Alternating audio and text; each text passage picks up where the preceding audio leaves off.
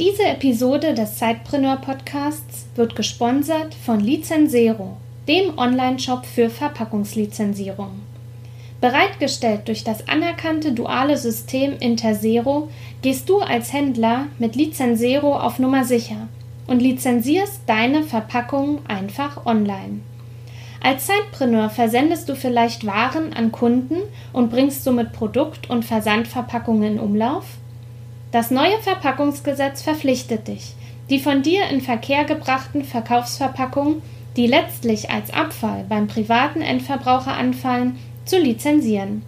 Mithilfe des Lizenzentgeltes wird die zuverlässige Rücknahme, Sortierung und Verwertung von Verpackungen gewährleistet.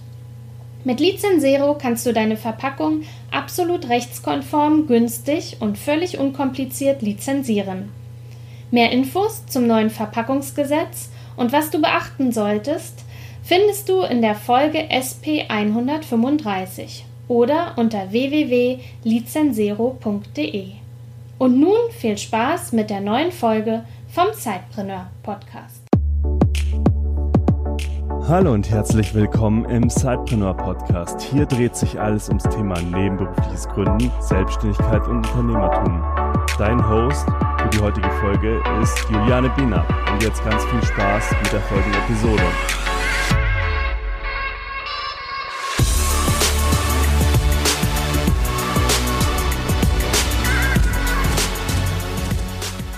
Hallo und herzlich willkommen zu einer neuen Episode des Zeitpreneur Podcasts. Ich freue mich, dass du heute wieder eingeschaltet hast und wieder mit dabei sein willst wenn wir ja über eine Person sprechen, die praktisch das Zeitpreneur oder mit einer Person sprechen, die das Zeitpreneur-Dasein kennt und gelebt hat. Und wir wollen mit ihr darüber sprechen, wieso sie als Zeitpreneurin gestartet ist, ob oder wann sie dann vielleicht in das, äh, ja, die Vollzeitselbstständigkeit gestartet ist.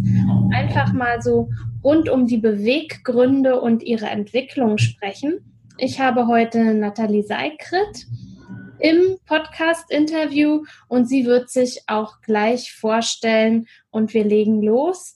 Wir, ja, wir kennen uns, ähm, das vielleicht auch nochmal ganz spannend, weil Netzwerke ja unheimlich wichtig sind und auch für Zeitpreneure unheimlich wichtig sind, dass man sich vernetzt. Wir kennen uns über den Skipreneur Insider Club. Das ist speziell ein, ja, ein Netzwerk für ein Online-Netzwerk für selbstständige Frauen. Und darüber haben wir uns halt kennengelernt und vernetzt. Und ja, da haben wir gesehen, dass es da echt auch Schnittmengen gibt äh, zum Thema Sidepreneur. Und deshalb wollen wir heute diese Episode für euch aufnehmen. Hallo Nathalie, ich freue mich, dass du dir heute Zeit genommen hast, ein wenig mit uns über ja, dein Business zu sprechen, über deinen Werdegang. Magst du dich einfach mal unseren Hörerinnen und Hörern vorstellen? Ja, das mache ich sehr gern. Erstmal vielen Dank, dass ich heute dabei sein darf. Ich freue mich sehr darüber. Netzwerken bringt, äh, bringt einen plötzlich auch bei euch in den Podcast. Finde ich total toll. Ähm, ich selber, genau, ich bin äh, selbstständige Kommunikationsdesignerin und arbeite und lebe in Köln. Aber ich arbeite nicht nur äh, für Kunden aus Köln, sondern auch natürlich äh, relativ äh, ja, relativ deutschlandweit sogar eigentlich. Also ich habe in verschiedensten Orten äh, ganz wunderbare Kunden und ich, äh, genau, ich entwickle Corporate Designs für Unternehmer, also das heißt bestehende Unternehmen, aber eben auch für Leute, die selber gerade gründen, weil ich selber weiß, was das für eine Herausforderung ist. Und gerade wenn man jetzt so im Thema Marketing und ähm, Markenbildung, Präsentation nicht so eine große Ahnung hat, äh, ich hatte das Glück, ich konnte das alles für mich selber machen aber ich weiß, äh, wie andere damit teilweise zu kämpfen haben. Und das heißt, ich entwickle natürlich ein Firmenlogo, entwickle aber auch Geschäftspapiere, entwickle ähm, ja, Broschüren oder äh, Webgrafiken, wenn man Facebook-Anzeigen braucht und, und, und. Also da gibt's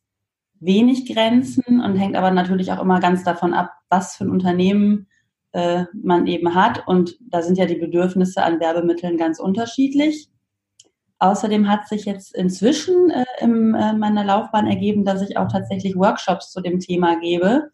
Das heißt, äh, habe ich jetzt auch einmal im Skipreneur Insider Club schon an mehreren Stellen gemacht, aber auch Gastbeiträge bei anderen Kollegen ähm, und habe eben da immer erklärt, wie, ja, warum braucht man ein Corporate Design, woraus besteht das eigentlich, warum macht es Sinn, auch wenn man äh, gerade noch der kleine Gründer ist, sich aber langfristig Gedanken darüber zu machen, wie man sich eben als Marke gut präsentieren kann. Und äh, ja, inzwischen mache ich das auch in Offline-Netzwerken hier in und um Köln. Da habe ich schon einige kleinere Workshops zu dem Thema gegeben und äh, ja, mir macht das sehr großen Spaß. Mal gucken, wo ich da noch lande. Und ansonsten gibt's halt neben dem klassischen Design, was ich eben erstelle, auch die Möglichkeit, erstmal ein Beratungsgespräch bei mir zu buchen. Das sind so Check-up-Gespräche. Da guckt man eben, wenn schon Design da ist, ist der Kunde irgendwie unzufrieden? Warum ist der unzufrieden?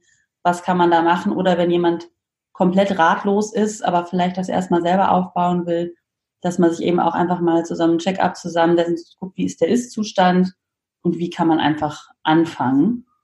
Und äh, ja, das ist so das Paket Corporate Design und tatsächlich mache ich auch noch, mhm. weil ich ja noch nicht genug mache, ähm, mache ich auch noch Hochzeitspapeterie. Das heißt, alles von der Save the Date Karte über die Einladung bis hin zur Tischdeko, also alles, was irgendwie aus Papier herstellbar ist. Ähm, genau, aber aktuell ist mein Fokus schon eher so auf den Unternehmerkunden und äh, mal sehen, wie sich das noch entwickelt. Ich bin da gerade so ein bisschen am Überlegen und äh, ja, man hat ja am Jahresbeginn, jetzt ist es ja schon ein bisschen fortgeschritten, aber man hat ja da immer noch mal die Möglichkeit, sich so ein bisschen um und neu zu orientieren und äh, das mache ich, glaube ich, auch gerade noch. Das ist ja auch immer, finde ich, das mega Spannende, dass ja nichts so bleibt, wie man ursprünglich mal gestartet ist und in jedem Jahr so unheimlich viel Entwicklung und Neuorientierung und Fokussierung liegt. Und von daher ist man irgendwie auch nie fertig. Und das stimmt. Drin. Magst du vielleicht noch mal äh, was zu deiner Zielgruppe sagen? Also an wen du dich ganz konkret wendest? Also Gründer, Einzelgründer oder auch eben Startups, ähm, auch mittelständische Unternehmen. Wo hast du da so deine Orientierung?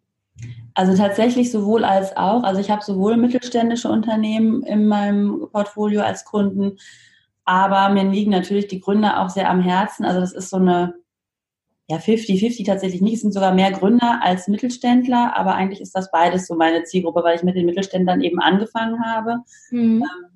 Also ich habe, das ist ja bei, äh, ja, bei den Grafik- und Kommunikationsdesignern oft so, dass wir auch gerne mal neben unseren Agenturtätigkeiten, aber da komme ich ja gleich noch zu, dass man immer mal gefragt wird, kannst du nicht mal für die Firma XY oder man kennt irgendwen. Und damit bin ich eigentlich gestartet. Also ich hatte auch irgendwie lange Zeit einen Kunden im Allgäu, die irgendwie Milchprodukte, ich, es ist so ein bisschen komplizierter mhm. zu erklären, ähm, gemacht haben.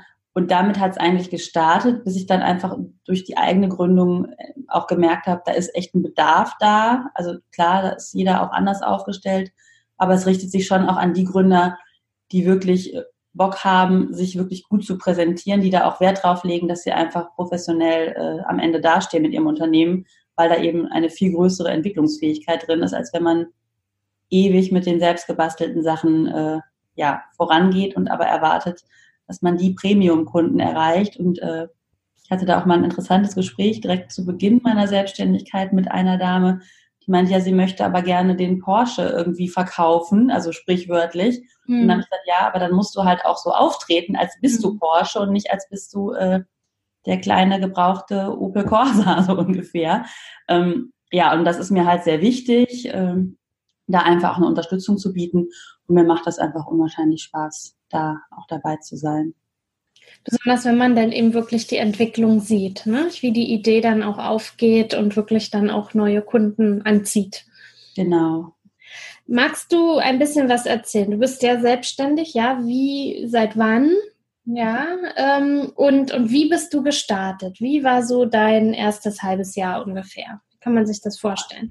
Ja, das erste halbe Jahr, das ich, also das ist auch ganz schwierig, so diesen tatsächlichen Startpunkt immer zu charakterisieren, finde ich, weil das ist ja echt ein Prozess, der auch immer weiterläuft eigentlich.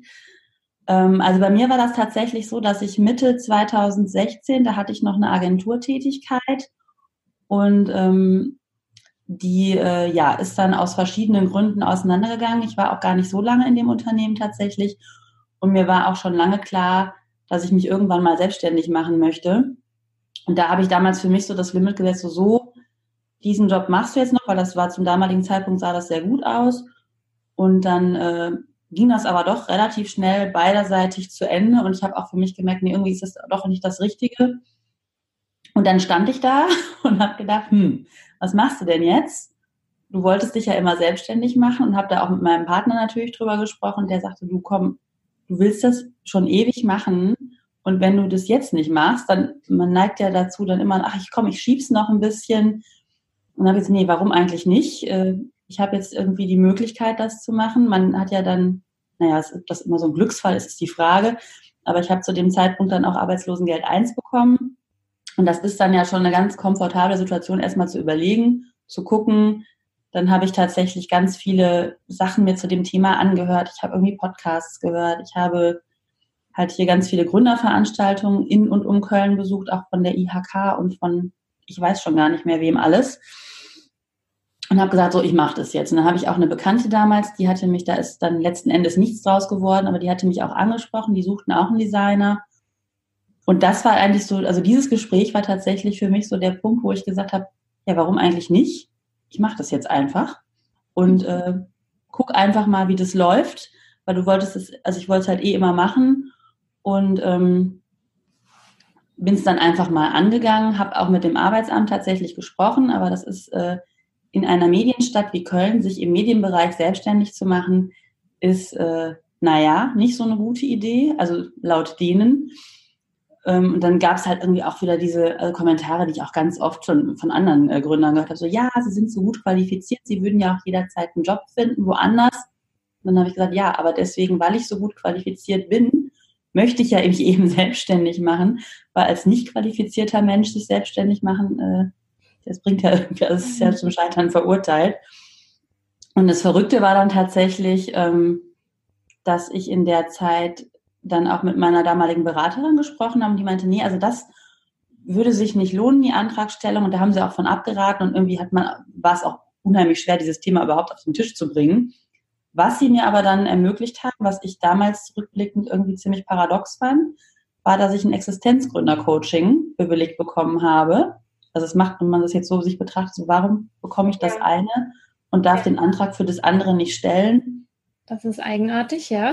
Sehr eigenartig, aber gut, ich habe dieses Existenzgründer-Coaching mitgenommen und das war auch sehr gut. Ich habe eine ganz tolle Dame darüber kennengelernt. Und da ich ja aus dem Kreativbereich komme und die Kreativen sich immer anfangs sehr ungern, mittlerweile komme ich da sehr gut mit klar, ähm, mit Zahlen beschäftigen. Also ich will jetzt wirklich jemanden, der mich da einfach mal fit macht. Worauf muss ich achten? Was ist finanziell wichtig? Wie rechne ich mir aus, was ich eigentlich brauche? Und äh, dafür war das halt super. Also die war ganz toll, die Dame, und hat mich da wirklich äh, rangeführt, so dass ich dann ja einfach wusste, wie es wie es grundsätzlich möglich wäre und habe es dann aber so gemacht, da ich ja in diese Freiberuflergruppe falle als äh, Grafikdesignerin, dass ich gesagt habe, so jetzt gucke ich erstmal voll, hm, Gründerzuschuss ist irgendwie auch blöd, wenn ich den nicht bekomme. Was habe ich denn noch für Optionen? Und hatte dann die Möglichkeit, ähm, ich habe auch hier mittlerweile in einem Netzwerk in Köln eine Dame, die nennt, nannte das immer, hat sie das genannt, ihr, äh, ihren Bonus, äh, ein ganz lustiges Wort hat sie dafür, ähm, Stipendium oder so hat sie das mhm. immer genannt. Mhm. Ähm, also letztlich habe ich mich immer an und abgemeldet. Es gibt ja da halt diesen Leistungsbezug bei, bei der Arbeitsagentur. Und man hat aber die Möglichkeit als Freiberufler, wenn man weiß, ich habe da laufende Projekte, sich einfach komplett abzumelden und dann weiß man auch, okay, ich arbeite jetzt auch wirklich für dieses Gehalt und äh, muss nicht irgendwie da wieder komische Verrechnungsprozesse äh, in Anspruch nehmen. Genau, das war so eigentlich der Anfang.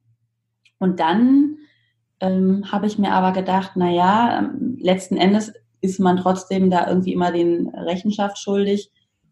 Und dann kam halt auch so abstrus, also genauso abstrus wie das mit diesem Existenzgründer-Coaching, was ich bekommen habe im Vergleich zu dem Antrag, den ich nicht stellen durfte, kam dann auch so, ja, Sie müssen aber sich doch jetzt bewerben. Und dann habe ich gesagt, ja, aber Leute, ich muss mich doch jetzt nicht bewerben. Ich melde mich ja regelmäßig ab. Ihr seht ja, da ist eine Entwicklung da. Und offensichtlich muss ich in Zukunft das dann irgendwann nicht mehr machen. nee, und dann war mir das auch zu stressig. Und dann habe ich auch gesagt, so, nee, also das ist mir jetzt irgendwie zu blöd, das will ich so nicht mehr, weil ich brauche irgendwie meine Energie für meine Projekte und die Kunden, die ich da akquirieren möchte. Und habe dann was gemacht, was rückblickend gar nicht weniger anstrengend war. Aber ähm, das lernt man ja dann immer erst, wenn es soweit ist. Und habe tatsächlich mir äh, überlegt, ich möchte irgendwas nebenher machen, weil für mich war immer das andere tatsächlich das Nebenher. Ähm, wo ich tatsächlich meinen Kopf nicht so sehr anstrengen muss, dass ich irgendwie keine Kraft mehr für meinen Aufbau habe, sondern einfach wirklich nur irgendwas wegarbeiten muss und habe mir tatsächlich eine Stelle im Einzelhandel gesucht. Da habe ich vorher noch nie gearbeitet. Ähm, bei einem aber gar nicht so kleinen äh, Retail-Unternehmen, die halt so ähm, Haushaltswaren, Dekoartikel und so weiter verkaufen. Mhm. Und ähm, das war aber nicht ohne, also gerade so in der Anfangszeit, weil das ist schon, also ich habe jetzt großen Respekt vor allen Menschen, die diese Jobs machen. Ich äh, bin aber froh, dass ich das nicht für den Rest meines Lebens machen muss, weil das ist schon ein echter Knochenjob und das habe ich tatsächlich äh, etwas über anderthalb Jahre durchgehalten, während ich mir nebenbei meinen Kundenstamm aufgebaut habe. Aber das ist echt nicht ganz ohne. Also ich musste wirklich auch gucken, dass ich da vor Ort sage, so liebe Leute, weil wir haben, man arbeitet natürlich, wenn man ein größeres Team hat, im Schichtdienst. Das heißt, da muss geplant werden, da muss geguckt werden, wer hat wann Zeit. Und ich hatte das Glück, dass ich mir ähnlich wie die Mütter, die bei mir im Team waren, wirklich gesagt habe, so Leute, passt auf, ich habe die Tage, da kann ich auf gar keinen Fall, das waren so anderthalb Tage die Woche. Drumherum könnt ihr mich gerne planen, aber dass ich einfach so fixe Zeiten hatte, wo ich einfach Zeit hatte, an meinem Business zu arbeiten, für die Kunden einfach auch ansprechbar zu sein, die ich zu dem Zeitpunkt schon hatte oder bis dahin mhm. aufgebaut hatte. Und einfach, dass man fixe Zeiten hat, wo man auf jeden Fall verfügbar ist. Also das war mir sehr wichtig. Das hat auch mal mehr, mal weniger gut geklappt. Ich musste das halt immer sehr stark verteidigen, aber trotzdem ist mir da keiner dran gegangen. Und ähm, ja, aber das war echt nicht ohne. Also ich habe halt aus, und zum Schluss habe ich dann halt wirklich ich meine, das ist ja jetzt ein langer Zeitraum gewesen, habe ich dann aber auch immer mal wieder mich auch geärgert und dachte, nee, also das kann es jetzt irgendwie auch nicht sein. Du willst ja auch äh, dich mehr fokussieren und ähm, habe dann langfristig natürlich, äh, klar, war eh klar, dass ich kündige das Ding irgendwann, wenn es bei mir gut genug läuft. Und das war jetzt so im letzten Dreivierteljahr, war es, oder auch im letzten halben Jahr war es halt dann wirklich so viel. So seit dem letzten Sommer dass ich gesagt habe, so, ich weiß gar nicht, wie ich das noch bewerkstelligen soll. Es waren so 25 Stunden, das ist ja schon nicht wenig. Mhm. Und ähm, hatte dann das große Glück, dass ich jetzt über Umwege jemanden kennengelernt habe, wo ich auch immer noch, aber ich bin gerade halt so genau in dieser Umbruchphase zu, ne, dass man halt irgendwann wirklich auf eigenen Füßen steht. Ähm, hatte das Glück, dass ich jemanden kennengelernt habe, die ähm, hat ein nachhaltiges Mode- und Lifestyle-Label hier in Köln, macht ganz tolle Sachen. Mhm. Jemanden, der ein paar Wochen, ein äh, paar Wochen, mhm, ein paar Stunden in der Woche ähm, Grafikarbeiten für sie macht und so ein bisschen Marketing drumherum. Und das ist jetzt so der Ist-Zustand. Das heißt, ich bin da jetzt erstmal weniger Stunden als in diesem vorherigen Nebenjob. Es ist eine tolle Tätigkeit, wo ich wirklich auch schöne Referenzen einfach für mein Portfolio sammeln kann und wo ich auch endlich wieder Zeit habe, weil ich habe wirklich auch davor an Wochenenden teilweise arbeiten müssen und man ist einfach, also ich habe tatsächlich letzten Endes habe ich sieben Tage die Woche gearbeitet mit meinen Sachen zusammen, weil die Wochenenden, äh, man kennt das, das ist ja, glaube ich, fast, fast jedem Selbstständigen so, die Wochenenden sind anfangs nicht so heilig, wie sie eigentlich sein sollten. Inzwischen sind sie es wieder weitestgehend. Und ähm, ich habe aber einfach viel mehr Zeit und äh, ja, kann das jetzt, kann jetzt gucken, wie lange ich das noch mache, bis ich wirklich das andere dann irgendwann mal kappe, beziehungsweise je nachdem, wie sich das entwickelt, das ist halt auch eine ganz offene Geschichte. Ähm, die Dame ist halt selber selbstständig und macht das seit einigen Jahren und das ist einfach eine Kommunikation auf Augenhöhe, die total toll ist, weil man so ein gegenseitiges Verständnis einfach hat. Und sie weiß, ich mache das halt für sie und halt weiß auch, ich habe da Spaß dran und ich weiß, ich habe was, wo ich aber einfach wirklich gut mitarbeiten kann, einfach auch meinen Kundenstamm weiter aufzubauen, zu halten und mich so zu organisieren. Und dann gucke ich halt mal, wo wir da in ein paar Monaten landen. Entweder, äh, ja, wird das dann irgendwann auch mal meine Kundin oder es entwickelt sich in eine völlig andere Richtung und ähm, irgendwann stehe ich dann hoffentlich in den nächsten Monaten komplett auf eigenen Beinen. Also das ist so das Ziel. Gut, das ist ja bei allen das Ziel. aber der Weg, äh, ich habe mir den tatsächlich auch anfangs ein bisschen leichter vorgestellt, muss ich sagen. Aber es ist ja auch mal so diese, ähm, ich glaube, das hat jeder, bis man dann einmal angefangen hat und merkt, oh, hm, da ist irgendwie doch ein bisschen mehr Arbeit dahinter, als ich dachte. Und ich habe auch so, ja, ich mache diesen Nebenjob ein halbes Jahr und dann läuft der Laden. Ja, mh. ich habe dann festgestellt, wenn man was nebenher noch macht, ist das nicht so einfach. Aber kenne auch viele oder habe auch ganz viel mit Leuten gesprochen, die eben mit dem Gründerzuschuss gegründet haben und die dann gesagt haben, oder wo auch wirklich Experten mir gesagt haben, ja, das ist eine tolle Sache, aber das Problem ist, die Leute machen da oft den Fehler, die warten monatelang und kurz bevor das Thema ausläuft, oh, ich müsste ja jetzt mal ran und äh, so war mir halt jetzt wenigstens immer durchgehend bewusst, okay, wenn ich wirklich will, dass das funktioniert, muss ich halt auch durchgehend dranbleiben, sonst hänge ich halt in diesem Nebenjob drin, der ja für mich eigentlich nur ein Mittel zum Zweck sein soll und nicht mein äh, ja mein Auskommen für die nächsten 10, 15 Jahre. Genau, also das ist ja. so der Weg, mhm. den ich heute gegangen bin. Und habe ich dich da richtig verstanden, diesen Einzelhandelsjob hast du jetzt nicht mehr? Den habe ich Gott sei Dank nicht mehr, nein. Und dafür bist du jetzt bei dieser, äh, bei dieser Frau mit dem nachhaltigen Modelabel angestellt oder ist es dann auch eher eine, so eine freie Geschichte? Das ist tatsächlich noch eine Anstellung, das sind aber nur ein paar Stunden die Woche mhm. und äh, genau, es ist halt auch super flexibel. Also ich habe auch die Möglichkeit, im Homeoffice zu arbeiten Nein. und ähm, teilweise vor Ort. Also je nachdem, wie es gerade auch von den Projekten her ist. Aber das ist halt insofern super, dass ich viel, viel, viel freier bin. Also abgesehen davon, dass ich mehr Zeit habe, ähm, kann ich mich auch ganz anders organisieren und habe halt auch wirklich die Möglichkeit, den Kundenstand, den ich inzwischen habe. Also ich wirklich, es war Ende letzten Jahres bin ich echt so ein bisschen auf den Zahnfleisch gegangen. Es war toll, dass da so viel war, soll ja auch so sein. Aber ähm, ich habe gesagt, nee, also jetzt muss dieser Job mal weg, weil A, tut er nichts für mich und er hat auch fürchterlich genervt zum Schluss, muss ich ganz ehrlich sagen. Und B, äh, ja, war das ja auch immer das Ziel. Also von daher, und das war jetzt wirklich ein, ein ganz guter äh, Glücksfall, so wie es jetzt gekommen ist. Und wie gesagt, ich gucke jetzt einfach mal, wo das hinläuft, arbeite fleißig weiter an meinem Business und äh, schaue und hoffe, dass sich das so entwickelt, wie es jetzt in den letzten Monaten der Fall war. Tatsächlich hört es sich ja auch ein bisschen so an oder wird ja auch so sein, dass ja dieser Job, den du jetzt da sozusagen nebenbei machst, ähm, ja auch auf dein Business einzahlt, während der Einzelhandelsjob äh, eigentlich gedacht war für ja, Kopf aus und ein paar Sachen verräumen und Energie für andere Sachen haben und was ja dann auch nicht so funktioniert hat. Nee, leider nicht. Ähm, also das Einzige, was ich wirklich, wo ich schon sage, da habe ich irgendwie auch noch mal einiges gelernt, ist wirklich so dieser, den, den hatte ich tatsächlich vorher auch schon, weil ich in meinen Agenturjobs immer sehr unabhängig war. Also ich war in meinen Agenturen, wo ich schon auch Kunden sehr stark individuell selbst betreut habe und auch wenig andere ähm, Personen da involviert waren. Das heißt, ich habe schon generell immer so ein gutes Gefühl für Kunden, glaube ich, gehabt, aber da lernt man auf jeden Fall noch mal eine ganze Menge über Menschen und auch über Deeskalation, wenn die Menschen mal nicht so äh, lustig drauf sind, weil das passiert einem tatsächlich draußen auch sehr häufig. Also insofern, das hat mir halt ein bisschen was gebracht, aber natürlich ist das jetzt, äh, es hat mir nicht so viel Kopf ausgebracht, wie ich mir gewünscht hätte damals, weil ähm, einfach so dieses, diese, dieses organisatorische Chaos, also wer muss wann wo sein und ich muss einfach auch noch fünfmal mehr bestätigen, nein Leute, ich habe da jetzt wirklich keine Zeit. Ähm, und einige Kollegen wussten das dann, aber wir hatten halt auch leider einen etwas, äh, ja, öfter mal einen Wechsel in der Führungsetage oder da musste man das Thema halt jedes Mal neu und also ich habe jetzt auch keine Lust mehr, das neu zu erklären.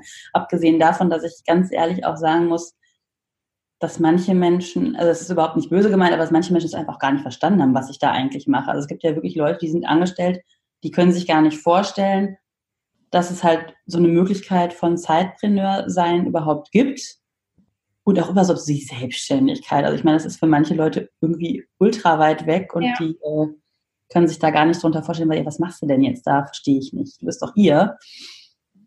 Ja. Und ähm, ja, es war ein bisschen anstrengend und deswegen habe ich irgendwann gesagt, nee, also ich werfe das Thema jetzt ab. Das ist mir, ist ja auch nicht Sinn der Sache und ja, dann kam dieser Glücksfall um die Ecke und ich habe gesagt, alles klar, ich bin jetzt weg. Mhm. Das ist doch alles super gelaufen. Und, und, tatsächlich, ja, gibt es eben Menschen, die können sich das einfach nicht vorstellen, weil sie so ihre geplanten Strukturen brauchen, wissen, wo sie jeden Morgen hinfahren, am Abend wieder zurück. Sie wissen, welche Aufgaben sie zu, erledigt, zu erledigen haben, weil sie die auf den Tisch gelegt kriegen. Die können sich gar nicht vorstellen, dass es da neben diesem Job noch etwas anderes geben kann, was nicht Freizeit heißt, im Sinne ja. von Sport treiben oder ins Kino gehen.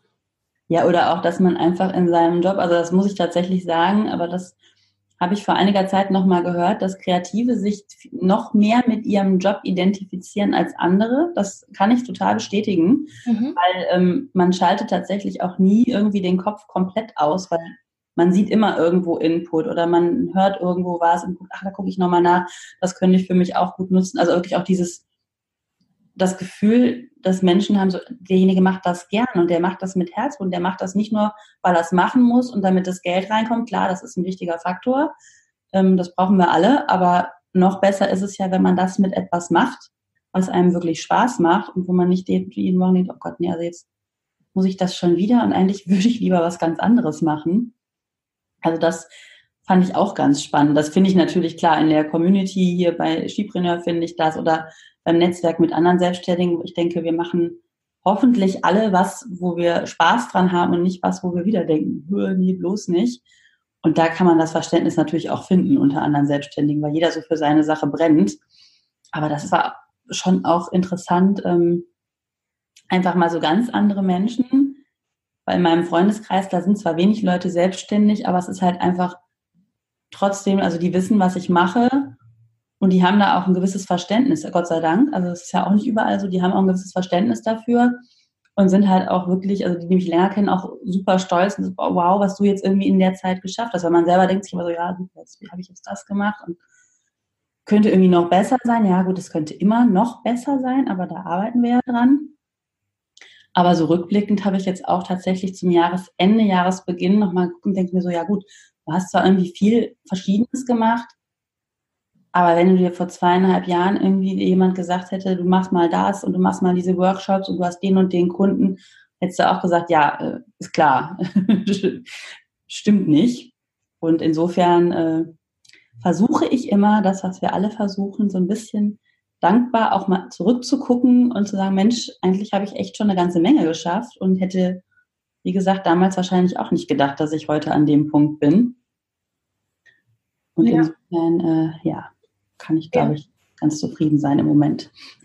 Total wichtig. Also das merke ich auch immer wieder, dass, dass man ja selbst auch so seine eigenen Erfolge durchaus auch mal ja äh, nicht so stark beleuchtet und sagt, ach, ist doch nichts Großes, äh, ach, habe ich doch nebenbei gemacht, ach, brauchen wir nicht drüber reden, aber tatsächlich leisten wir doch eine ganze Menge, so auch jede Woche.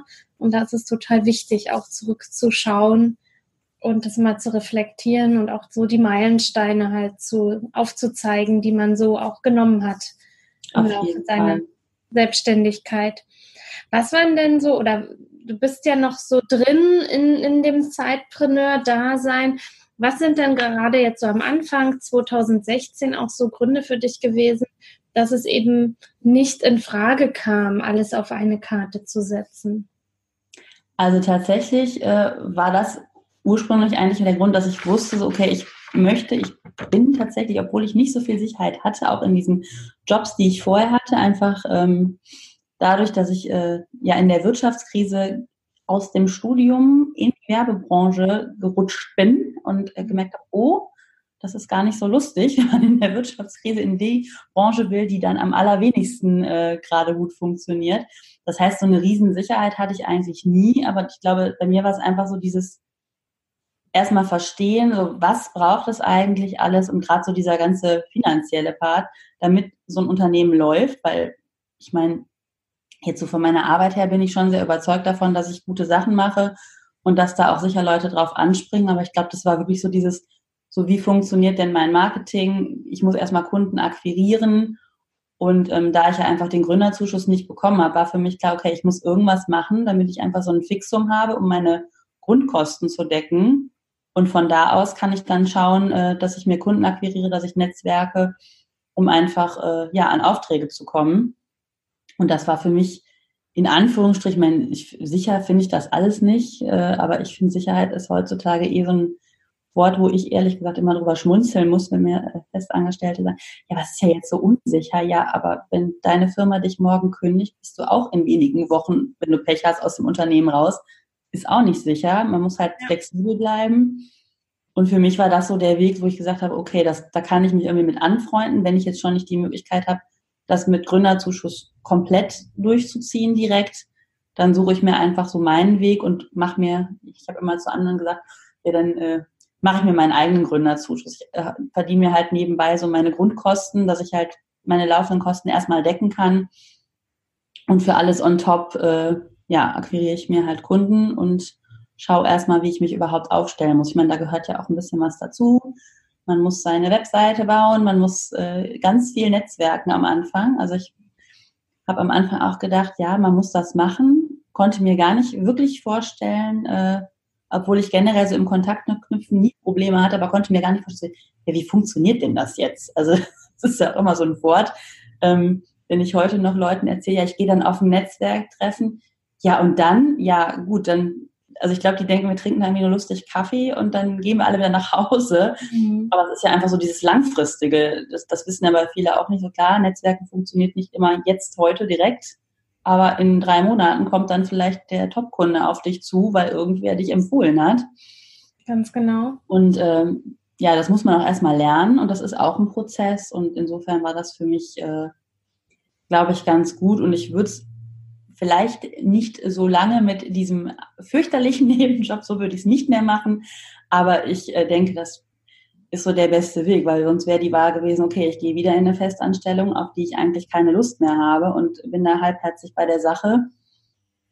Und äh, Gott sei Dank habe ich halt auch ein ganz gutes Umfeld gehabt, also Freundeskreis, mein Partner, die alle sagen, mach das jetzt und wir stehen dahinter, wir finden das super, was du machst und das ist auch schon echt verdammt viel wert, wenn du einfach Leute im Hintergrund hast, die, die sagen, ja, mach doch, warum nicht? Und ich habe auch eine langjährige Schulfreundin tatsächlich, die äh, war völlig begeistert, als ich das erzählt habe. So, ja, das ist doch total dein Ding und Netzwerken kannst du doch. Du machst das, das wird super. Und das wäre so, ah, das ist ja auch schön, wenn einem einfach andere Leute das mal so spiegeln, wie die einsehen. Ich meine, die kennt mich wirklich lange und die sagen, nee, das, das wird funktionieren. Du hast das drauf, das kriegst du hin. Und so, ja, stimmt, eigentlich hat sie recht. Also das war sehr gut. Ja, das ist auch total wichtig, nicht? Denn wenn man immer nur mit Menschen zusammen ist, ähm, die einen halt abhalten wollen und da nicht hinterstehen, dann werden die natürlich auch, gerade wenn es dann mal nicht so läuft, genau dann sagen, naja, habe ich dir doch gesagt. Und ich habe es ja immer gewusst. Mhm. Also man muss sich ja tatsächlich wirklich oder sollte sich eben auch mit Menschen umgeben, die so eine eigene Denke haben oder die, die ähnliche Denke haben, so dass sie auch verstehen, warum du dich auf diesem Weg machst, äh, um selbstständig zu sein und eben nicht mehr in der Anstellung zu arbeiten. Ja, das stimmt. Also wie gesagt, ich bin auch, äh, ich kriege auch tatsächlich viel mit und ja, natürlich, man hat immer mal Diskussionen mit Leuten, die es nicht verstehen. Aber da diskutiere ich auch ehrlich gesagt nicht. Also das ist mir, ich versuche mich damit nicht zu umgeben, ehrlich gesagt. Und ähm, bin einfach froh um mein Umfeld, wo meine Freunde mir zwischendurch, ich meine, manchmal verstehen sie es auch nicht, dann wird natürlich auch, ja, und was hast du da jetzt gemacht? Und was hast du jetzt für Kunden? Und was machst du so für die? Aber das ist ja, das ist ja in jedem Berufsfeld, das wäre, glaube ich, auch so, wenn ich noch festangestellt wäre.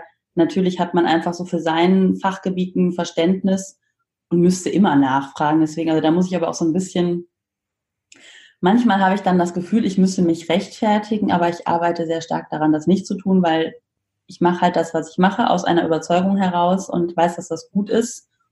Und da muss ich mir auch irgendwie nicht erklären. Also, nö. Mhm. Ich meine, die machen auch den Job, den sie machen und erklären mir auch nicht, warum sie das tun. Und das wird schon seine Richtigkeit haben. Und wenn nicht, dann äh, ja, machen die sich vielleicht auch irgendwann selbstständig, weil sie merken, dass es das nicht ist.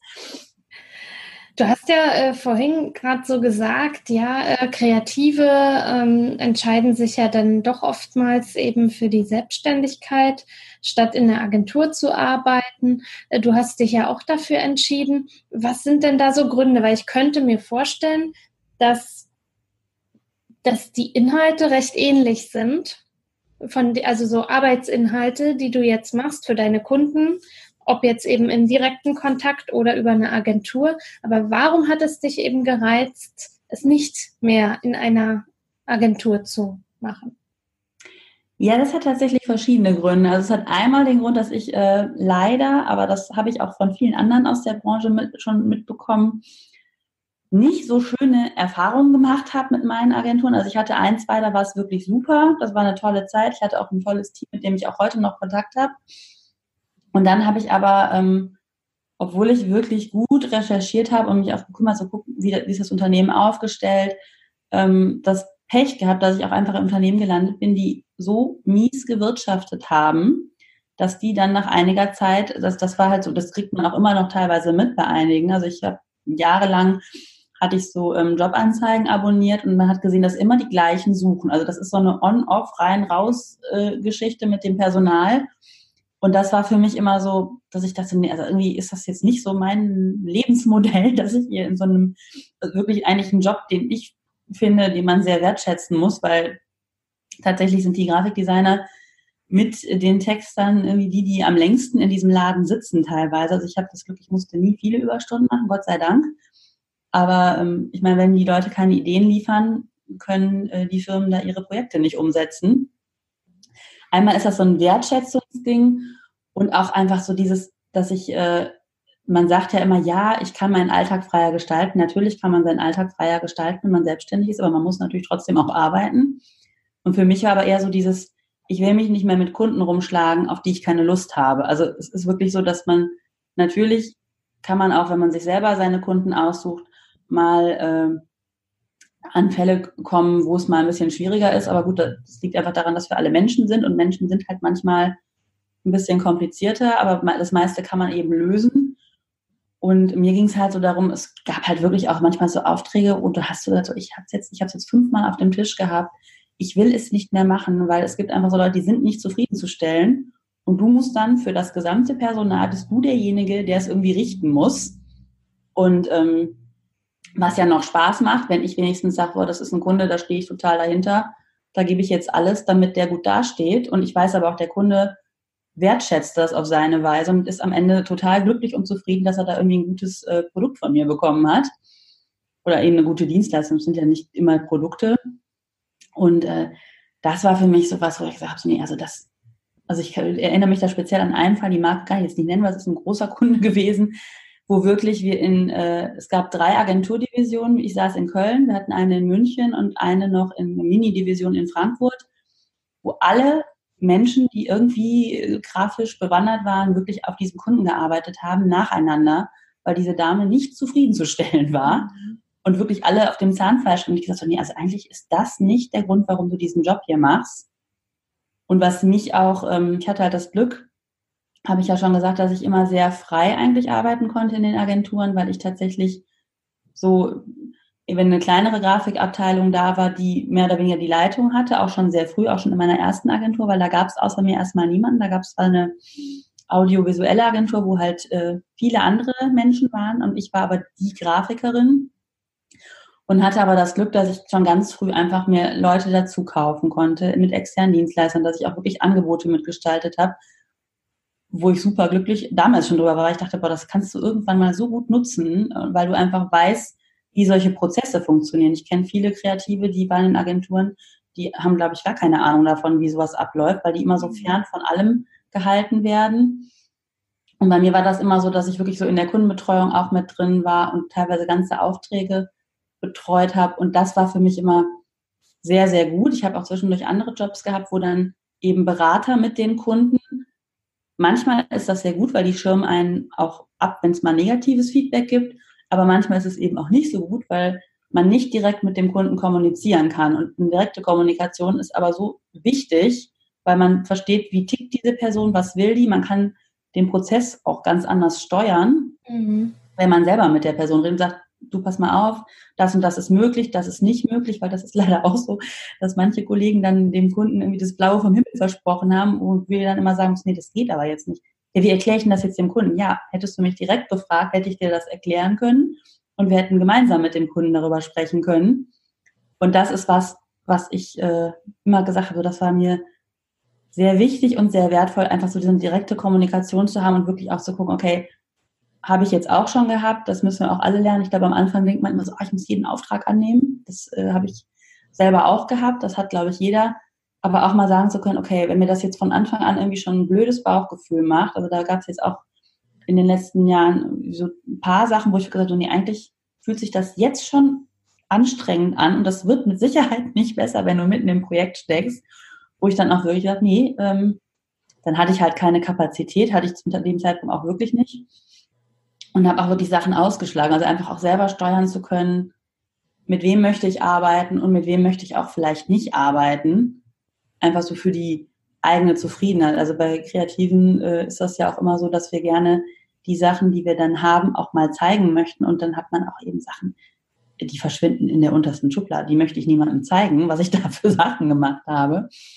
Und manchmal ist das auch so ein bisschen eigene Eitelkeit. Klar kann ich jetzt nicht immer Sachen machen, die ich super schön finde. Manchmal macht man auch Aufträge, tatsächlich, die sind, haben andere äh, positive Dinge und, wenn es nur ist, dass sie gut bezahlt werden.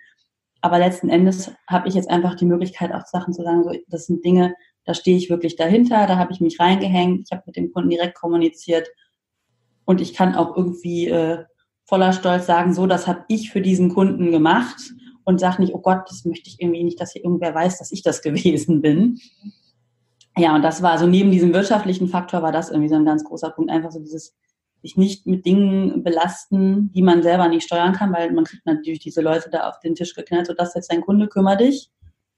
Und äh, ja, das kann ich jetzt einfach selber steuern und sagen, okay, das ist jetzt der Kunde, da habe ich auch wirklich Lust drauf, der passt auch zu meiner Zielgruppe und es ist nicht so ein, ich meine, es melden sich auch immer mal Leute mit merkwürdigsten Anfragen und dann denkst du, hm, nee, möchte ich eigentlich nicht oder, oder wo man einfach auch schon merkt, okay, das wird wahrscheinlich, entweder wird es nie zum Auftrag kommen oder es wird irgendwie wahrscheinlich beiderseitig nicht zufriedenstellend sein. Und äh, ja, ich glaube, das ist schon ganz gut, wenn man da selber einfach so ein bisschen gucken kann. Ich glaube, wie gesagt, es wird immer passieren, dass es mal kompliziert ist, aber dann ist das eben so, weil wir alle Menschen sind. Aber wenn das halt nicht äh, die Regel ist und es gab wirklich Unternehmen, da ist das die Regel. Dann wusstest du schon, okay, das nächste Thema wird auch kompliziert, weil die Kundin oder der Kunde, der dahinter steckt, bleibt ja der gleiche. Und äh, das ist schon ja. sehr, sehr wertvoll, wenn das nicht der Fall ist. Ja, wenn man sich dann dagegen entscheiden kann. Genau. Was fehlt dir denn in deiner Selbstständigkeit? Also was mir manchmal fehlt, mir fehlt tatsächlich nicht so viel. Klar, dann, gut, man könnte jetzt sagen, ja, mir fehlt auch natürlich Geld. Haha. also klar, man, das ist ja, gerade als Zeitpreneur ist da auf jeden Fall noch sehr viel Luft nach oben, aber da arbeite ich ja fleißig dran. Ist aber jetzt nichts, wo ich sage, okay, das kann ich irgendwie nicht beheben. Deswegen, also was mir wirklich fehlt, ist manchmal so dieser Austausch im Team. Also gerade wenn man irgendwie was macht oder auch Entwürfe irgendwie hat oder einfach irgendwie sich gerade nicht sicher ist, wie man da rangehen soll, weil Kreativität funktioniert ja leider nicht immer auf Knopfdruck. Wie blöd. dass man einfach mal sich so, ach, oder auch generell zu Sachen austauschen. Also sei es jetzt auch zu irgendwelchen Abläufen, die jetzt, äh, was weiß ich, ist es irgendwie Buchhaltung oder ist es, äh, zu welchen Netzwerktreffen macht es irgendwie Sinn hinzugehen?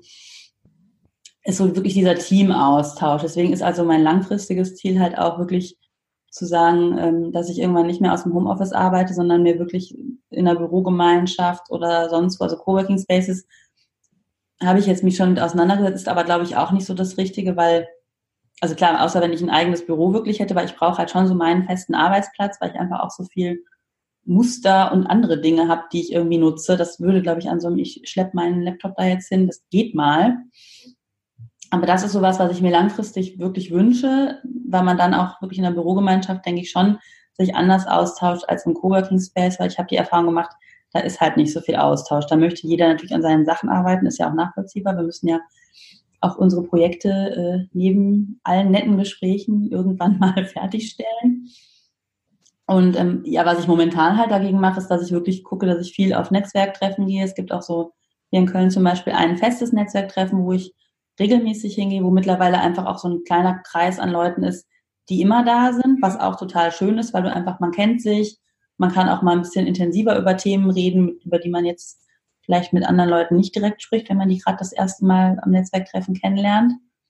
Und ähm, ja, wirklich Netzwerken, bin super glücklich über meine Mastermind-Gruppe, die ich über den Insider Club gefunden habe, ähm, die auch immer noch besteht und die so, so wertvoll ist, weil wir uns echt ganz gut austauschen. Wir kommen halt alle aus unterschiedlichen Bereichen, mhm. was finde ich super ist, weil man dann ganz anders drauf guckt aufs Business. Oder aber das ist auch wirklich so, wenn zwischendurch mal einer von uns irgendwas hat, wir haben halt auch so einen gemeinsamen Chat, dass man dann so, ah, jetzt habe ich hier gerade Thema XY, äh, was meint ihr denn dazu? Also, dass man einfach wirklich auch echten Rat von Menschen bekommt, die das nachvollziehen können, wo, was man da gerade irgendwie als Thema hat. Genau, und natürlich auch so eine Online-Community. Ich habe auch noch äh, ein, zwei wirklich reine Grafiker-Netzwerke, äh, wo ich halt mhm. halt technische Sachen einfach frage. Das ist tatsächlich auch so, dass da gar kein Riesenkonkurrenzkampf stattfindet. Natürlich würde ich jetzt nicht immer meine Entwürfe eben zeigen, aber allein wenn es um so Technikfragen geht oder wo kann ich das drucken oder wer kann mir das produzieren, das sind auch schon Sachen, die sind einfach super, wenn man da jemanden hat, den man einfach mal fragen kann. Mhm. Und, äh, ja. ja, aber ansonsten eigentlich Magst du da vielleicht nochmal so, also ich bin ja selbst auch in einer Mastermind-Gruppe, aber jede Mastermind-Gruppe läuft ja wahrscheinlich auch ein bisschen anders ab. Magst du da vielleicht nochmal sagen, wie viele ihr seid und in welchem Rhythmus ihr euch trefft und, und wie lange es dauert? Mhm, also wir sind vier. Wir waren zwischendurch tatsächlich mal zu fünf, weil wir noch jemanden dazugekommen haben, sind aber jetzt inzwischen äh, fest vier, ähm, weil eine Dame uns leider verlassen hat. Die weiß auch, wenn sie das hören sollte, bestimmt, dass sie das ist. ähm, ja, war sehr schade, aber absolut nachvollziehbar, weil sie einfach ein komplett anderes Thema hatte und gesagt hat, so, das ist, äh, natürlich ist das super schön, wenn man sich irgendwie austauscht, aber wenn einen das nicht weiterbringt, weil man einfach einen völlig anderen Bereich abdeckt, kann ich das total nachvollziehen, würde ich genauso machen. Und bei uns ist das tatsächlich so, dass wir uns im äh, zweiwöchigen Rhythmus treffen. Das ist, glaube ich, auch ganz gut. Also ich glaube, so vier Wochen fände ich, da geht dann wieder so viel verloren. Und durch diese zwei Wochen hat man eigentlich immer einen ganz guten also auch ein Reminder, so was war denn eigentlich bei der nochmal gerade Thema? Und vor allem, was war bei mir selber auch gerade irgendwie Thema.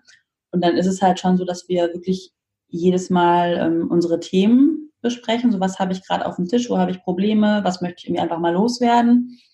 Und eben aber auch dann direkt festlegen, so was ist jetzt mein Ziel, was will ich das sind nicht unbedingt immer Ziele, die irgendwie in den nächsten zwei Wochen, aber manchmal legen wir dann auch fest, okay, aber das will ich bis Monatsende möchte ich das und das durchhaben.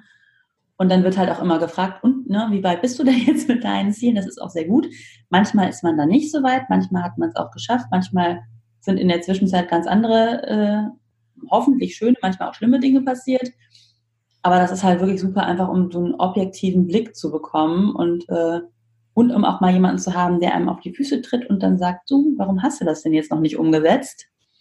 Also da äh, am Anfang konnte ich mir da auch nichts drunter vorstellen. Ich kann mich noch erinnern, dass ich ganz zu Beginn meiner Selbstständigkeit hat besagte Existenzgründerberaterin mir immer was von Masterminds erzählt. Ich, also was soll denn das sein? Wie soll das funktionieren? Verstehe ich nicht.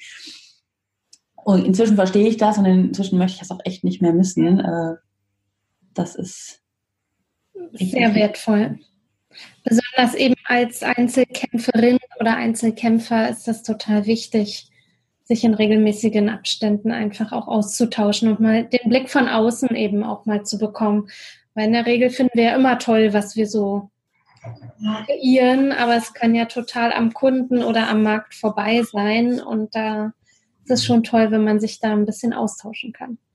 Das ist auf jeden Fall so. Aber das Gute ist halt auch wirklich, dass bei uns inzwischen, ich weiß auch gar nicht, wie lange das jetzt schon, das sind, glaube ich, wir haben letztens noch darüber diskutiert, wie lange wir uns jetzt schon äh, da zusammenfinden. Ich glaube, es sind inzwischen anderthalb Jahre. Mhm. Und ähm, das Gute ist halt auch wirklich, dass wir mittlerweile so vernetzt sind. Also wir sitzen halt in völlig anderen Städten. Und zwei sitzen in Berlin, eine in München, ich in Köln. Also, aber es ist halt auch so toll. Also ich habe eine von denen habe ich tatsächlich noch nie persönlich getroffen, aber es ist so, als würde man sich immer persönlich treffen und man hat auch, einen, wir haben auch Gott sei Dank einen wirklich guten Draht zueinander. Also alle in der Runde und das Gute ist wirklich, dass auch wenn zwischendurch dann mal was brennt, dass man das halt immer mal loswerden kann und einer von uns Vieren oder aber auch mehrere hat dann immer irgendwie noch was dazu zu sagen und einen Tipp und das ist, äh, ist halt auch schön, dass man eben auch außerhalb der Zeit, wenn was brennt, mal schnell sagen kann, äh, oh Leute, ich habe da jetzt das und das, wenn einer Zeit hat, dann äh, sagt doch mal, was ihr darüber denkt. Also ja. Das, äh, hätte ich auch nicht gedacht, dass das so gut läuft. Ich habe auch tatsächlich mitbekommen, dass es bei anderen nicht so gut gelaufen ist mit, mit Mastermind-Gruppen, aber es ist natürlich auch immer die Frage, wie findet man sich zusammen. Aber ich äh, bin mit meinen äh, Damen da sehr, sehr glücklich, dass das so gut funktioniert. Also da kann ich ja auch noch mal so ein bisschen ähm, einhaken, weil du das eben so schön gesagt hast, zwei in Berlin, eine in München und tatsächlich eine noch nie gesehen. Äh, bei Peter und mir ist es ja tatsächlich eben auch so, ich hier äh, bei Frankfurt, er in München. Und jetzt die letzten drei Wochen war ich ja zweimal in München und in Hamburg haben wir uns jetzt letzte Woche ja auch wieder gesehen. Und das war jetzt so die intensivste Zeit, gemeinsam wirklich mal offline, seit wir die Sache machen. Ja, also wir haben uns tatsächlich davor ähm, zweimal gesehen. Einmal zur Gründung eben, als es um den Start von Zeitpreneur ging und dann eben noch mal einmal in Berlin. Und ansonsten läuft alles online und es funktioniert. Und man hat wirklich das Gefühl, wenn man demjenigen gegenübersteht, den kennt man total gut. Ja, das ist echt witzig.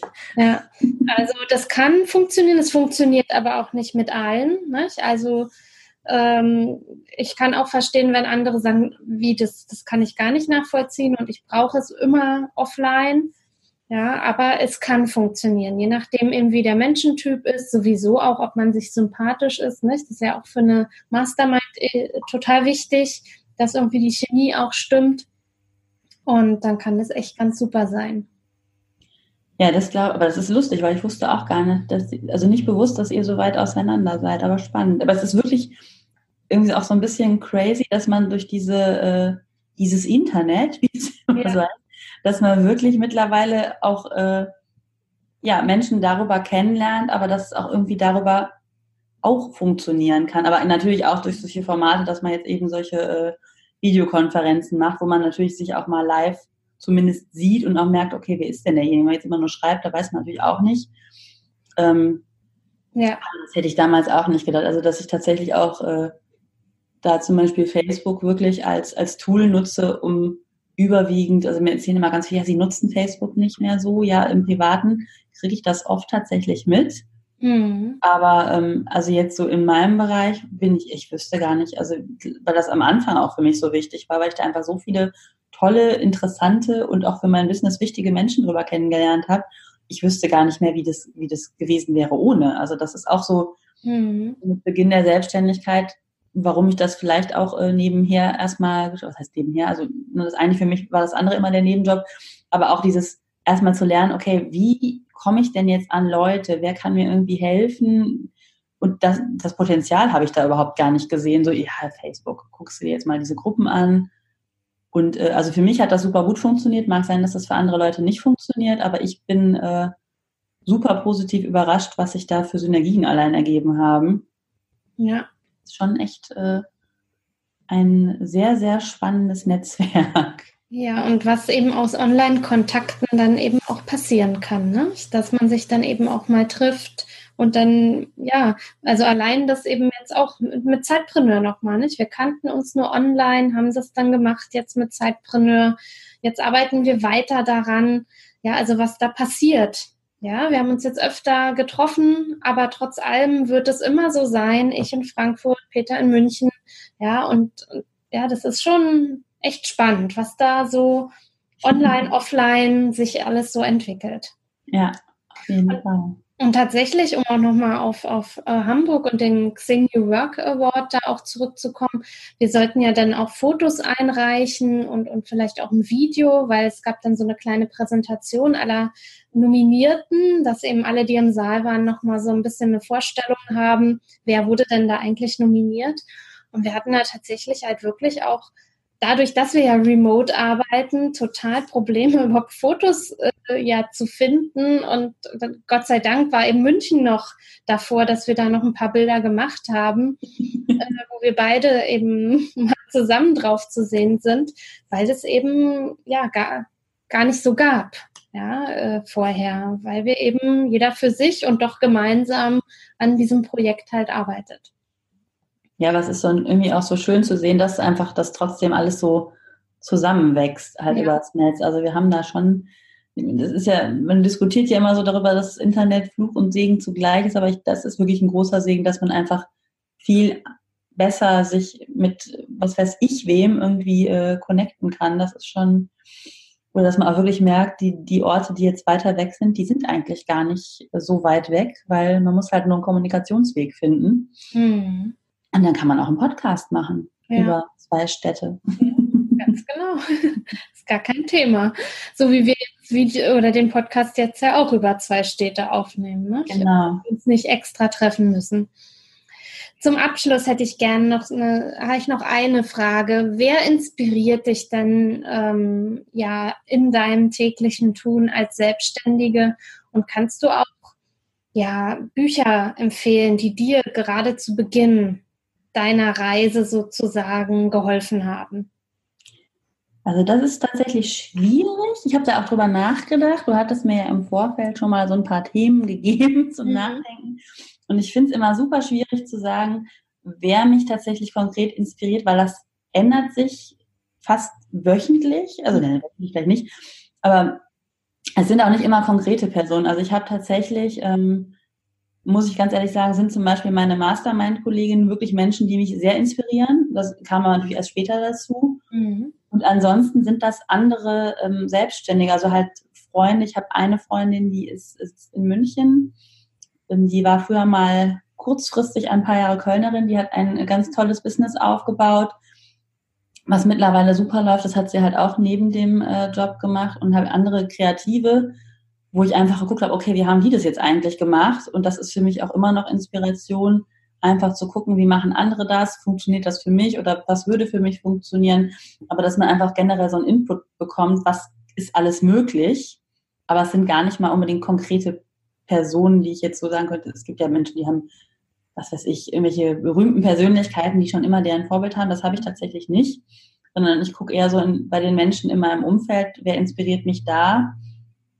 Und ähm, tatsächlich war am Anfang auch eine große Inspiration, gerade zu Beginn meiner Selbstständigkeit, äh, ja, mein Partner, der irgendwie bei, bei gewissen Sachen wirklich gesagt hat, ja, das war mir irgendwie immer klar, dass du das so machen wirst. Also auch mit diesen Webinaren habe ich am Anfang gesagt, oh Gott, das hätte ich nie gedacht, ich setze mich da mal vor irgendwelche Leute und erkläre denen, was ein Corporate Design. Nee, sagt er, das war mir immer klar, dass das über kurz oder lang passiert. Und ich so, das wäre schön dass du das schon wusstest, bevor ich das wusste. Finde ich aber auch super inspirierend, einfach, dass jemand da ist, der steht hinter einem, der auch immer noch mal Ideen irgendwie hat, was ich auch noch machen kann und äh, was ich dann immer erst etwas später mache, wenn mir das jemand anders nochmal sagt, immer, ja, das habe ich dir aber doch auch gesagt, aber es ist, ich glaube, wir sind alle so gestrickt, wir müssen das dann auch nochmal von Leuten hören, die uns nicht so nahe stehen, bis wir das wirklich umsetzen. Und ansonsten Bücher, habe ich gar nicht so viele gelesen. Ich habe tatsächlich in der Anfangszeit ultra viele Podcasts gehört. Ich habe mhm. ähm, damals bin ich irgendwie mittlerweile jetzt nicht mehr so sehr, bin ich auch auf äh, Laura Seiler gestoßen, die zu der Zeit unglaublich viele Selbstständige in ihrem Podcast interviewt hat. Und ich habe mir sämtliche Geschichten von anderen Selbstständigen angehört, wie die das gemacht haben, wie die das aufgebaut haben. War super froh, weil ich erst dachte, oh nee, hier mit meinem Nebenjob, das ist total eine total blöde Idee. Und dann ich so, ach Mensch, das machen ja irgendwie ganz viele andere auch so. Ist ja doch keine so blöde Idee. Hab tatsächlich auch euren Podcast, äh, der ist mir auch zwischendurch untergekommen. Ich gesagt, Mensch, da gibt es sogar einen ganzen Podcast zu dem Thema. Mhm. Ähm, also das war wirklich insofern inspirierend, weil du einfach von echten Leuten äh, im Interview, das ist ja immer so ein bisschen lebendiger, wenn man es einfach mal hört und nicht dann irgendwie da so ein Buch wälzen muss, obwohl ich sehr gerne lese. Aber äh, ja einfach durch die vielen Dinge, die so täglich anstehen, auch so ein Mensch geworden bin, der Literatur eher abscannt, finde ich manchmal ein bisschen schade, weil ich mir wirklich gerne mehr Zeit nehmen würde.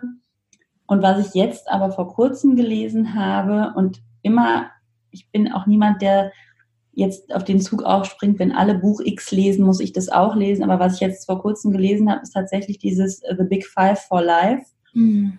Und das fand ich richtig, richtig gut. Allein so wie gehen wir mit Kunden um? Auch das Stichwort, das habe ich mir jetzt irgendwie letztens auch nochmal aufgeschrieben, so diese Erkenntnis so, dass wir immer unsere Zeit mit den Kunden verbringen, die eigentlich, also Stichwort Problemkunden hatten wir ja eben schon ausgiebig, ja. eigentlich das wenigste letztlich bringen und die meiste Kraft kosten, während wir dann die Kunden, die eigentlich tolle Kunden sind, so ein bisschen vernachlässigen. Das ist aber sowas, was ich mir jetzt wirklich hinter die Ohren geschrieben habe und so, okay, da, da achtest du jetzt mal drauf und es fällt mir dann auch sofort auf. Und ich switch dann auch, wenn wirklich so ein, so ein Fall mal passiert, dass ich wirklich sage, okay, ich konzentriere mich lieber auf die Leute, wo ich auch weiß, äh, die bleiben und die muss ich auch ein bisschen verwöhnen, damit die auch bleiben. Mhm. Also da waren echt so spannende Erkenntnisse. Dann habe ich viele meiner alten Firmen so in dieser Philosophie wiedergefunden. Mhm. Also das ist ein super wertvolles Buch, was ich jetzt, das hat mich anfangs genervt, dass das jeder in der Hand hatte und mittlerweile muss ich aber sagen, ja, ich kann das sehr empfehlen, unbedingt lesen. Und was ich super finde, weil mich ja so diese ganzen Geschichten immer inspirieren, das habe ich jetzt auch vor kurzem, da gibt es ja auch jetzt schon einen zweiten Band, das ist dieses ähm, Wie hast du das gemacht? Buch von, von Fempress Media. Ich weiß, da gibt es ja keinen konkreten Autor, weil da jeder seine Geschichte erzählt. Da sind immer mhm. 25 Frauen, die so ihren Lebensweg, teilweise auch Selbstständige. Mhm. Und sowas interessiert mich sehr und äh, solche Geschichten finde ich auch immer super spannend. Und ansonsten habe ich noch äh, ja so kreative Bücher tatsächlich. Die habe ich sogar auch am Anfang gelesen. Es gibt einen Kreativen, der heißt Austin Kleon.